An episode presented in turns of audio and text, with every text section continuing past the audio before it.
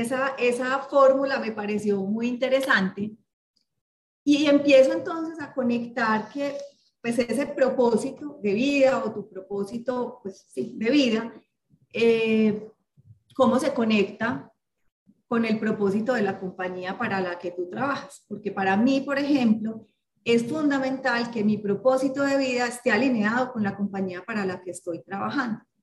Y, yo aquí quisiera pues mencionar que pues afortunadamente pues me siento muy orgullosa de pertenecer al grupo Nutresa eh, y el grupo tiene una, un propósito que a mí me gusta y me inspira mucho y es construir un mundo mejor donde el desarrollo sea para todos.